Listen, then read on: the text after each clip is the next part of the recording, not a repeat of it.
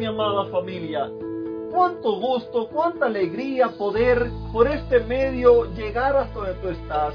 Poder por este medio saludarte, abrazarte, decirte que Dios te bendiga, que su gozo, su paz y su amor sean una realidad en tu hogar, sean una realidad en tu vida, sean una realidad en tus relaciones con tus amistades, con tus vecinos, con tus compañeros de trabajo, sean una realidad en, en tu familia, donde quiera que tú estés, que la paz de Dios, el amor sea con cada uno de ustedes. Cuántas gracias le doy a Dios porque Él me permite poder tener el gozo de compartir contigo. A la misma vez vamos creciendo todos, vamos aprendiendo todos, vamos caminando todos juntos en esta maravillosa experiencia. Si tú no has decidido todavía hacer de Jesús tu mejor amigo, si tú no has decidido todavía dejar que Él te guíe, yo te invito a que tú lo pruebes. Mira, casualmente hablaba con un gran amigo con el cual eh, muchas veces conversamos por largos ratos y conversamos de muchas temáticas. Y una de las cosas que le decía era prueba, prueba, prueba, prueba, decide amar a tu esposa. No esperes nada en cambio, simplemente decide amar. Y después de mucho tiempo, se decidió amar a su esposa y ahora me dice, yo no sé qué es lo que pasa. Ahora la vida es completamente distinta. Eh, anteriormente andaba por un camino donde casi todo era oscuridad, era sombra, era rojo y ahora lo veo de con distintos colores, con matices. Ah, querido amigo, eso es lo que pasa cuando tú decides amar a Dios. Cuando tú decides hacer de Jesús tu mejor amigo, el camino que tú llevas es un camino sombrío, un camino donde quizás has tenido muchos fracasos, un camino donde has tenido tropiezos, un camino donde, eh, donde vives en un valle de indecisión muchas veces, un camino donde quizás eh, un día eres feliz o te sientes bien, pero una semana no, y así sucesivamente. Vivimos en un mundo donde ya no se puede confiar en nada ni en nadie y necesitamos honestamente, necesitamos vivir tranquilos, si no tus días se van a ir acortando debido a tanto sufrimiento y demás. Mira, la semana pasada estuvimos concentrados en las características positivas de lo que es 1 Corintios 13, 4. Solamente estamos en el verso 4. Estuvimos viendo la semana pasada lo que es el amor. En esta semana vamos a ver lo que no es el amor y entonces vamos a comparar.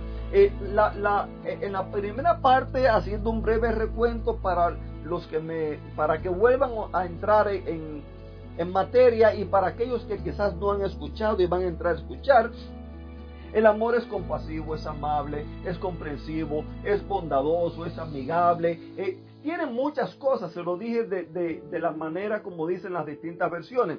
Pero ahora, en esta hora, vamos a ver qué es lo que no es el amor. Dice que el amor no sabe de envidia. Queridos amigos, cuántos problemas muchas veces nosotros tenemos por, por, esa desgracia de la envidia. Aún entre el matrimonio vemos cómo la envidia muchas veces eh, eh, causa problemas. Yo he conocido matrimonios donde el, hombre se siente inferior que la esposa porque la esposa simple y llanamente ha tenido la habilidad de progresar un poco más, ha tenido la, habilidad o sea, y se ha forzado, se ha sacrificado eh, porque ha estudiado.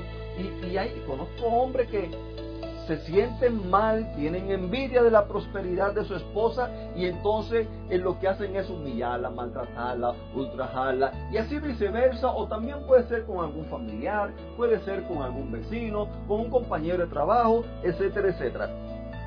Dice, sigue diciendo que el amor no tiene jactancia, no se jacta de sí, de sí mismo. Ah, yo soy mejor que tú por esto y por, lo otro, o se cree mejor que nadie. No, no, no, nada de esas cosas. El amor no se hincha, es medio parecido. El, el, el, amor no es de, de aquello donde yo soy el mejor, donde yo soy aquí el que hago la cosa. No, no, nada de eso. No hace cosas sin razón. El amor piensa las cosas antes de hacerlas y siempre cuando toma decisiones la toma por el bien de la otra persona. No hace cosas a lo loco. El amor eh, eh, usa la razón.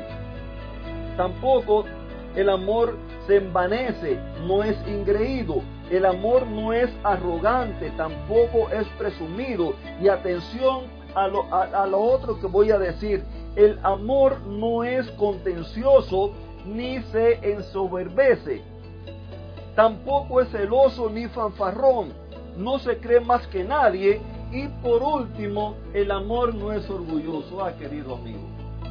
Como decía la semana pasada, ¿a cuánto nos gustaría que nos traten con amabilidad, que nos traten con dulzura, que nos traten con cariño, que sean comprensivos con cada uno de nosotros?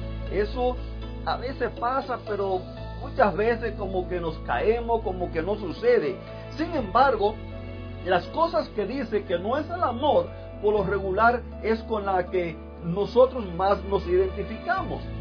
Ahora, de todas estas cosas que dije, que no tiene envidia, no, es, no, es, no tiene jactancia, no se hincha, no hace cosas sin razón, no se envanece, no es ingreído, tampoco es arrogante ni presumido, no es contencioso ni ensoberbecido, no es celoso ni fanfarrón, no se cree más que nadie ni es orgulloso. De todas esas cosas, si yo te pregunto, ¿tú conoces a alguien así? Seguramente que mientras lo estoy diciendo, ya por tu mente han pasado varias personas y posiblemente las que más han pasado son aquellas que no te caen muy bien. A esa tú te pones a mirarle, eh, eh, ah, el fulanito es esto, menganito es lo otro, etcétera, etcétera.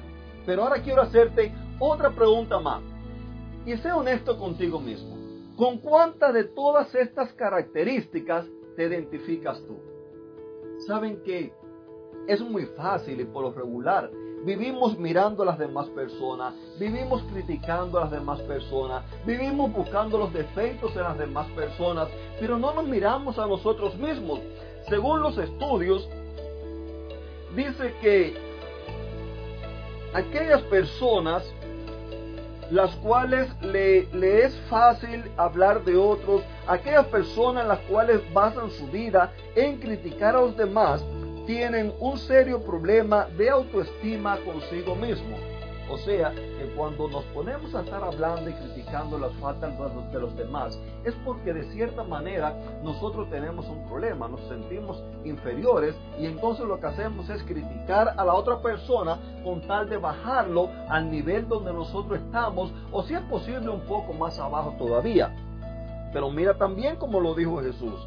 En Mateo 7:3 dice, mas tú, ¿con qué cara te pones a mirar la paja que hay en el ojo de tu hermano y no reparas la viga que está dentro de tu propio ojo?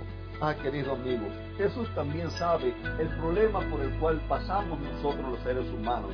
Él es consciente, mira, Jesús, los otros días yo le decía a mi esposa que Jesús no se encarga de criticarte. En la Biblia no se encarga de acusarte, no se encarga de condenarte, no se encarga de decirte, eh, tú eres esto y lo otro y lo otro y lo otro y lo otro, con tal de tirarte por tierra. No, eh, Jesús quiere hacer que tú entiendas quién tú eres, pero no lo hace con el objetivo de, de, de tirarte en el suelo, no, lo hace con el objetivo que tú entiendas para que tú acudas a Él con el único propósito de ser restaurado, con el otro propósito de ser amado, con el propósito que, que tú puedas compartir amor hacia los demás, que tú puedas ser feliz, porque dime, ¿a ti te hace feliz ser eh, eh, eh, vanidoso? ¿A ti te hace feliz ser orgulloso, a ti te hace feliz vivir criticando, te hace feliz eh, eh, vivir en contienda y en pleito con las demás personas, eso nadie le hace feliz, querido amigo. Por eso es que necesitamos cada día, y, y siempre te lo voy a estar diciendo, necesitas ser amigo de Jesús, hazte amigo de Él, acéptalo en tu vida y pídele que te guíe y tú verás cómo vas a comenzar a caminar como mi amigo por un sendero en el cual ahora vas a ver cosas más bonitas que nunca pensaste que ibas a experimentar. Que Dios te bendiga y te regale un lindo y maravilloso día.